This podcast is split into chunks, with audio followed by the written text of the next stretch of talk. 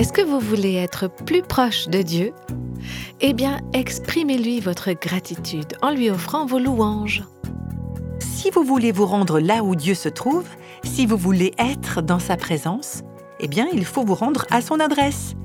Et elle est où cette adresse? Au milieu de la louange. Voici Réveille nos cœurs. L'ingratitude ou le manque de reconnaissance ne semble pas être un gros péché si on le compare à un meurtre ou à un adultère, par exemple, n'est-ce pas? Aujourd'hui, nous allons continuer la série Vivre la gratitude. Je lisais récemment un article qui traitait du fait de se plaindre. Et l'auteur de l'article racontait une conversation qu'il avait eue avec un responsable d'église indien qui était venu aux États-Unis pour étudier. Alors bien sûr, cette histoire vaut pour tout le monde occidental, dont nos pays francophones. L'auteur de l'article avait demandé à ce responsable, Vous êtes ici depuis un certain temps maintenant et j'aimerais savoir ce que vous pensez des Américains. Et le responsable indien a commencé par lui répondre, Est-ce que vous voulez que je sois vraiment honnête? Comme son interlocuteur acquiesçait, il a ajouté Eh bien, vous les Occidentaux, vous n'avez pas idée de tout ce que vous avez. Et vous vous plaignez tout le temps.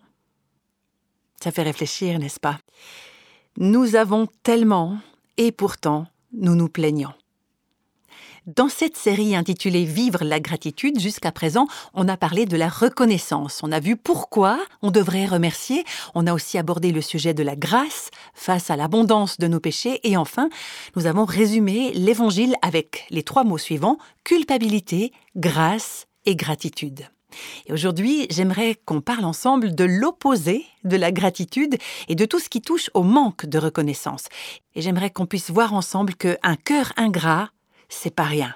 L'ingratitude n'est pas un tout petit péché. J'insiste, l'ingratitude, ce n'est pas un petit péché. Dans sa deuxième lettre à Timothée, chapitre 3, l'apôtre Paul parle des derniers jours. En ce qui me concerne, je crois qu'on est dans les derniers temps, les derniers jours. Et c'est ce que pensait aussi Paul. Voilà ce qu'il a dit. Sache que dans les derniers jours, il y aura des temps difficiles. Parce que les humains seront égoïstes, amis de l'argent, fanfarons, hautains, blasphémateurs, rebelles à leurs parents, irréligieux, insensibles, déloyaux, calomniateurs, intempérants, cruels, ennemis des gens de bien, traîtres, emportés, enflés d'orgueil, aimant le plaisir plus que Dieu, ayant l'apparence de la piété, mais reniant ce qui en fait la force. Éloigne-toi de ces gens-là. Je viens de vous lire la longue liste de ce qui semble être des choses méprisables, mais j'en ai volontairement sauté une. Une que Paul mentionne encore. Il dit que les humains seront ingrats. Est-ce que vous pouvez imaginer que l'ingratitude, le manque de reconnaissance, fait partie de la liste qu'on vient de lire? Et Paul dit Éloigne-toi de ces gens-là. C'est-à-dire, n'aie rien à faire avec ce genre de personnes, ne les laisse pas t'influencer et ne deviens surtout pas comme eux. Nous, on a tendance à comparer les péchés et on les catégorise de différentes manières. On peut facilement penser que le manque de reconnaissance, bah, c'est pas très grave par rapport à une personne qui est violente, qui est bornée, hautaine, imbue d'elle-même ou quelqu'un qui est blasphémateur. Et pourtant, Dieu met tous ces péchés-là sur la même liste il met l'ingratitude au même niveau que tous les autres. Dans le premier chapitre de sa lettre aux Romains, l'apôtre Paul parle de l'ingratitude et du manque de reconnaissance. Et il nous montre que un cœur ingrat, c'est comme une terre dans laquelle d'autres péchés peuvent germer et pousser. Je lis ce passage au verset 21 du premier chapitre de Romains. Ayant connu Dieu, ils ne l'ont pas glorifié comme Dieu et ils ne lui ont pas rendu grâce mais ils se sont égarés dans leurs pensées et leur cœur sans intelligence a été plongé dans les ténèbres. Si vous lisez la suite du livre des Romains, vous allez trouver une sorte de progression, une progression qui amène aux pires dépravations, à tous les types de péchés moraux imaginables. Paul parle d'une déchéance effrénée, il parle de la méchanceté, de la corruption des hommes dans les choses morales et du fait que les gens auront du désir pour ceux du même sexe qu'eux, ou encore d'autres choses qu'on ne peut pas nommer clairement. Mais où est-ce que ça commence? Eh bien, dans ce verset que nous avons lu, il est dit Puisque ayant connu Dieu, ils ne l'ont pas glorifié comme Dieu et ils ne lui ont pas rendu grâce. Il y a d'autres versions qui traduisent ils ont refusé de lui exprimer leur reconnaissance ou encore ils ne lui ont pas montré de reconnaissance. Vous comprenez, ne pas être reconnaissant, c'est le premier pas vers un déclin moral. Parce qu'un esprit ingrat amène à toutes sortes d'autres péchés. Alors comment ça se fait que nous devenions des personnes ingrates? Pourquoi ce manque de reconnaissance? Je crois que l'une des raisons, c'est que nous avons des attentes. On se compare tout le temps avec les autres et on pense qu'on devrait avoir ce que les autres ont. En fait, ce qu'il y a en nous, c'est de la convoitise, de la cupidité. Aux États-Unis, il y avait un multimillionnaire qui s'appelait Andrew Carnegie et qui a laissé un million de dollars à un parent proche. Mais il avait également laissé 365 millions de dollars à des œuvres caritatives. Et son proche parent a été déçu et en colère parce qu'il a eu seulement un million de dollars au lieu d'être reconnaissant pour ce qu'il avait reçu. Il s'attendait tellement à recevoir plus qu'il n'a pas pu faire preuve de gratitude. Nous ne sommes pas reconnaissants parce que nous oublions que c'est nous qui sommes débiteurs. C'est nous les personnes qui doivent quelque chose. Mais nous, on pense que l'on nous doit quelque chose. On croit qu'on mérite d'avoir plus. Et on oublie les bénédictions de Dieu. On est tellement habitué à toutes sortes de bontés de sa part qu'on les considère comme normales on a tendance à regarder ce qu'on voudrait avoir plutôt que ce qu'on a. Et nous, on se concentre sur ce que nous n'avons pas plutôt que sur ce que nous avons. Et le problème, c'est que nous confondons souvent nos désirs avec nos besoins. Oui, trop souvent, on confond nos désirs avec nos besoins. Les Écritures disent que si on a de quoi manger, si on a des vêtements, un toit, on a de quoi être satisfait, on peut être bien. Mais nous, on pense qu'en plus de ça, on a besoin d'une maison plus grande, plus stylée, d'une certaine gamme de voitures et aussi, pourquoi pas, d'une deuxième voiture. On a besoin de vacances, mais pas n'importe quelle destination, euh, un certain type de travail et un mariage avec certains critères, et des enfants qui devraient être plus comme ceci ou comme cela, et un certain type d'amis, de voisins, de vie. On croit vraiment avoir besoin de tout ça. On désire tellement plus qu'on commence véritablement à considérer tout cela comme des besoins. Et la publicité rajoute une couche en vous montrant que vous avez besoin de tout ça. Alors bien sûr qu'on peut vouloir toutes ces choses, mais ce ne sont pas pour autant des besoins. Et quand on commence à considérer une envie comme un besoin, la gratitude n'est pas au rendez-vous. On ne peut pas être reconnaissant quand on ne voit pas la grâce de Dieu, quand on n'a pas les yeux ouverts sur le fait que tout ce qui nous entoure est une expression de sa grâce l'orgueil vient court-circuiter la gratitude. Comme on l'a vu dans le premier chapitre de Romains, ce péché de l'ingratitude nous plonge dans une spirale infernale qui nous amène à d'autres péchés comme l'amertume, la colère, la violence ou l'immoralité. Dans l'un de ses enseignements sur la gratitude, le docteur James Kennedy disait Une personne ingrate est à deux pas de satisfaire ses envies par des voies illégitimes. Vous ne seriez pas tenté ou vous ne commettriez pas d'adultère si vous étiez vraiment reconnaissant pour votre épouse. Vous ne seriez pas tenté de voler si vous étiez satisfait de ce que vous avez. Vous ne seriez pas envieux des talents et des capacités des autres si vous étiez reconnaissant pour ceux que Dieu vous a donnés. Vous ne seriez pas orgueilleux si vous étiez reconnaissant. Vous voyez, l'orgueil court-circuite la gratitude. C'est en 1863 que le président américain Abraham Lincoln a instauré la célébration de Thanksgiving, ou la journée d'action de grâce. Il a appelé le peuple des États-Unis à consacrer le dernier jeudi de novembre comme le jour d'action de grâce et de louange pour le Dieu bienfaisant qui demeure dans les cieux. Et voilà ce qu'il a dit à tous les Américains lors de cette proclamation de 1863, des paroles qui sont toujours d'actualité. Nous avons été les bénéficiaires des généreuses libéralités du ciel, nous avons bénéficié de nombreuses années de paix et de prospérité, nous avons une croissance en nombre, en possession et en puissance comme aucune autre nation, pourtant nous avons oublié Dieu. Nous avons oublié la généreuse main qui nous garde en paix, qui nous multiplie, qui nous enrichit et qui nous fortifie. Trompés par la duplicité de nos cœurs, nous avons vainement imaginé que toutes ces bénédictions étaient le fruit de notre sagesse et de nos vertus. Enivrés par le succès, nous sommes devenus trop autosuffisants pour ressentir notre besoin de la grâce qui nous sauve et qui nous garde. Nous sommes devenus trop fiers pour prier le Dieu qui nous a créés.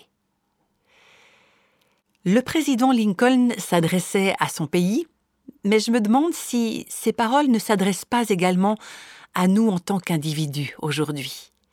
Nous étions coupables, sans espérance, séparés de Dieu, et pourtant Dieu est venu à nous et il nous a dit, Je mettrai ma grâce sur vous. Là où nos péchés ont abondé, la grâce de Dieu a surabondé. Et la Bible dit que chaque jour qui passe, Dieu nous comble de ses bienfaits. Et pourtant, devant ses bienfaits, devant sa bonté, nous sommes aveuglés. On se lamente, on se plaint, on râle pour tout et pour rien, on se fait du souci pour ce que nous n'avons pas, on se plaint au sujet de ce que nous aimerions avoir, on est des gens ingrats. Et les Écritures montrent bien que l'ingratitude n'est pas un petit péché. À partir du moment où je laisse l'ingratitude s'installer en moi, je m'engage sur une voie qui m'amènera invariablement à d'autres péchés. Une personne qui est reconnaissante rend gloire à Dieu. Et une personne qui refuse de glorifier Dieu pour sa bonté et pour sa grâce va finir par être submergée par la culpabilité. Et alors qu'on parle du manque de reconnaissance aujourd'hui, je me demande si il faudrait pas qu'on prenne un petit moment pour confesser ce manquement et de dire Seigneur, j'ai pas su te remercier. Je suis en fait exactement comme ces personnes qu'on a vues dans la liste des deux textes bibliques qu'on a lus tout à l'heure. Moi, je fais partie de ces personnes ingrates. Peut-être que comme moi, vous avez besoin de confesser ce péché à Dieu. Un jour, le célèbre commentateur biblique du XIXe siècle, Matthew Henry, a été victime d'un vol. Et voilà ce qu'il a écrit dans son journal quand c'est arrivé. Je suis reconnaissant premièrement parce qu'on ne m'a jamais volé auparavant. Deuxièmement, parce que même si les voleurs ont pris mon porte-monnaie, ils n'ont pas pris ma vie. Ensuite, parce que même s'ils m'ont tout pris, c'était pas grand-chose. Et finalement, je suis reconnaissant parce que c'est moi qui ai été victime d'un vol, et ce n'est pas moi qui ai volé. Pour moi, c'est vraiment une description de quelqu'un de reconnaissant. Alors dans cette série, on parle de vivre la gratitude et on a vu que même si nous sommes tous profondément coupables, Dieu a abondamment déversé sa grâce sur nous et nous appelle en retour à être reconnaissants. Un verset du deuxième chapitre de Colossiens nous dit d'abonder en actions de grâce. Et puis au psaume 92, Il est bon de célébrer l'Éternel et de chanter des cantiques à la gloire du nom du Dieu très haut. Et aujourd'hui, j'aimerais qu'on puisse comprendre pourquoi c'est une bonne chose de remercier Dieu. J'aimerais vous donner quelques raisons de le faire. Ben, premièrement, parce que Dieu nous le demande et parce qu'il est Dieu. Ce qu'il nous commande, nous sommes invités à le faire. Dieu nous demande donc de faire preuve de gratitude. Et le psaume 50 au verset 14 dit Offre pour le sacrifice à Dieu des actions de grâce et accomplis tes vœux envers le Très-Haut. Et le premier verset du psaume 105, Louez l'Éternel, invoquez son nom, parmi les peuples, faites connaître ses hauts faits. Et il y a aussi un passage du chapitre 3 de la lettre aux Colossiens. D'ailleurs, j'en profite pour vous dire que Colossiens, c'est vraiment un livre de gratitude du début à la fin. Si vous voulez une étude sur le sujet, eh bien, vous cherchez les mots rendre grâce, action de grâce, reconnaissance dans le livre aux Colossiens. Et vous trouverez un appel à la gratitude sept fois dans les quatre chapitres du livre. Donc, je disais dans Colossiens au chapitre 3, verset 15, l'apôtre Paul dit que la paix de Christ à laquelle vous avez été appelés pour former un seul corps règne dans vos cœurs. Et soyez reconnaissants. Soyez reconnaissants. Il continue au verset 17, Et quoi que vous fassiez, en parole ou en acte, faites tout au nom du Seigneur Jésus, en rendant par lui des actions de grâce à Dieu le Père. Rendez grâce à Dieu dans tout ce que vous faites. Que vous mangiez, que vous buviez, que vous soyez au travail, que vous soyez à l'école, en train de faire des courses, que vous vous occupiez des enfants ou que vous fassiez le ménage, tout ce que vous faites, faites-le au nom du Seigneur Jésus. Et faites-le de façon à rendre grâce à Dieu le Père à travers Christ. Soyez reconnaissants. C'est un commandement. Et comme des enfants de Dieu qui veulent lui obéir, nous avons à être reconnaissants parce que Dieu l'a dit. Soyez reconnaissants. Deuxièmement, l'une des raisons de remercier Dieu, c'est que les actions de grâce nous conduisent dans la présence de Dieu. Psaume 95, verset 2. Allons au-devant de lui avec des louanges, faisons retentir des cantiques en son honneur. Dieu habite là où est la louange. Les Écritures disent que Dieu se trouve au centre des louanges de son peuple. Donc si vous voulez vous rendre là où Dieu se trouve, si vous voulez être dans sa présence, eh bien il faut vous rendre à son adresse. Et elle est où cette adresse? Au milieu de la louange. Le psaume 100, verset 4 dit Entrez dans ses portes avec des louanges, dans ses parvis avec des cantiques, célébrez-le, bénissez son nom. Vous voyez, quand on vient dans la présence de Dieu, quand on est conscient de sa présence en nous, il faut qu'on prenne avec nous notre reconnaissance, un sacrifice, un cadeau, une action de grâce. Dans l'Ancien Testament, vous vous souvenez du tabernacle, le lieu très saint où se trouvait Dieu? Juste avant l'entrée du lieu très saint, il y avait un autel pour l'encens, un lieu où le matin et le soir, les grands prêtres offraient en sacrifice de l'encens pour symboliser les prières et les remerciements du peuple de Dieu. Et l'une de leurs responsabilités, c'était de permettre au peuple d'entrer dans la présence de Dieu, et alors ils allumaient l'encens sur l'autel comme sacrifice pour remercier Dieu. Alors venez dans sa présence avec des actions de grâce. Entrez par ses portes avec des actions de grâce et dans sa cour avec des louanges. Si vous voulez être plus près de Dieu, vivez dans la louange. Tenez-vous au milieu de la louange. Troisièmement, c'est une bonne chose de remercier Dieu parce que lui rendre gloire, ça l'honore et ça dit quelque chose de sa grandeur.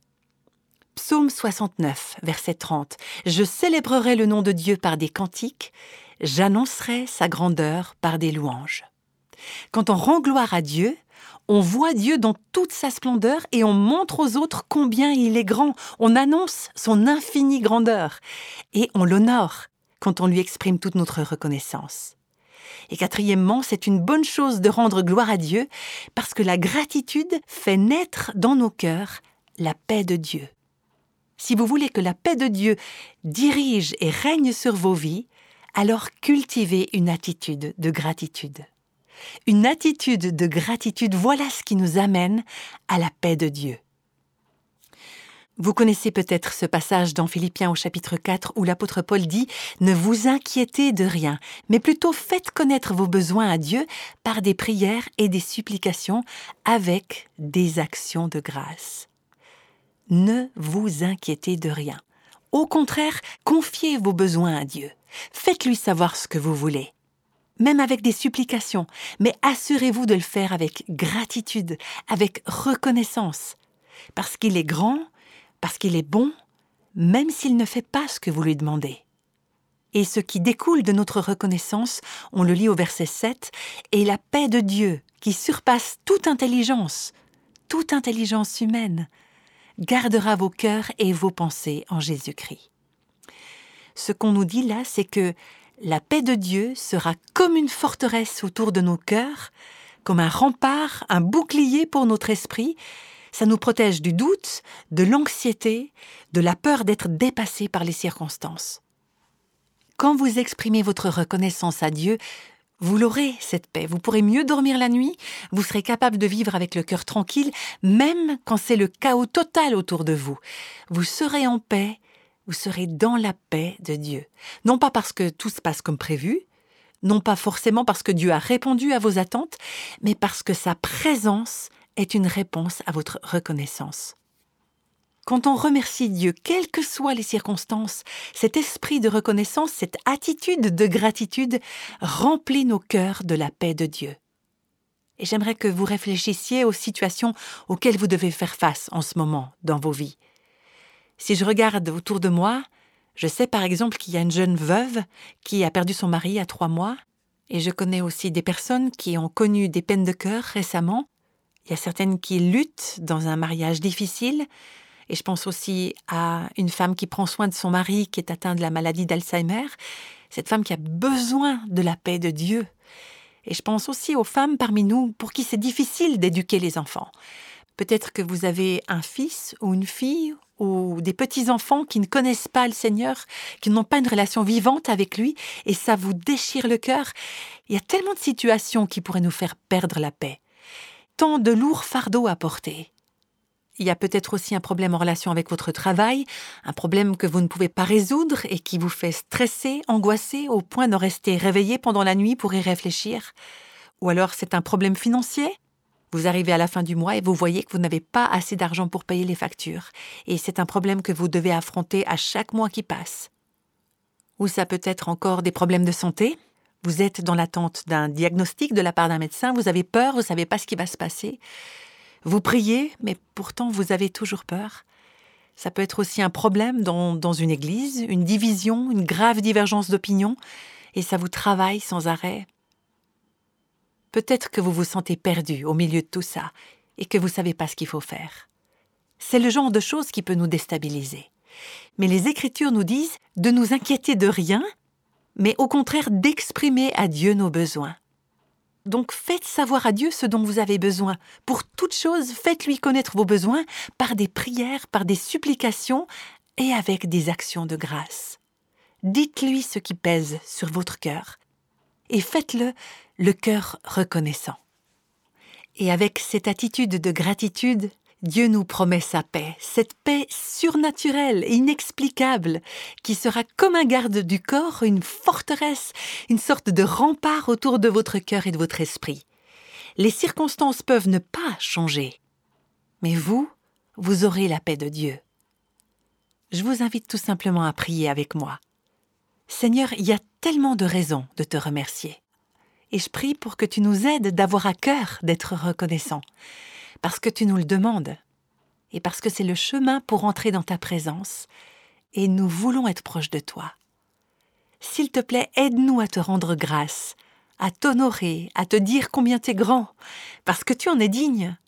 Aide-nous à avoir de la gratitude, parce que ça remplit nos cœurs de ta paix. Seigneur, on vit dans un monde troublé qui a besoin de cette paix extraordinaire. Dans ces moments difficiles, aide-nous à être des personnes qui remercient. Merci à toi pour ta promesse qui dit que ta paix gardera nos cœurs et nos pensées en Jésus-Christ. Et c'est avec gratitude que nous te prions au nom du Seigneur Jésus. Amen. La voie qui mène à la paix passe par la reconnaissance. J'espère que vous avez été touché par ce que vous avez entendu aujourd'hui et que ça vous donne envie de continuer sur cette lancée pour retrouver un esprit de gratitude. Je vous rappelle que cette série est inspirée du livre Choisir la reconnaissance qui a été écrit par Nancy DeMoss Volgemuth.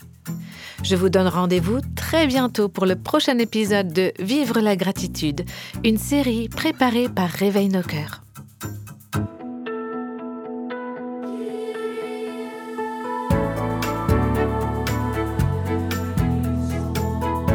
Les extraits de la Bible sont tirés de la version Louis II 1910. Réveille nos cœurs est le ministère francophone de Revive Our Hearts, initiative de Life Action Ministries avec Nancy DeMoss Volgemuth. Avec les voix de Christine Raymond et Jeannette Kosman.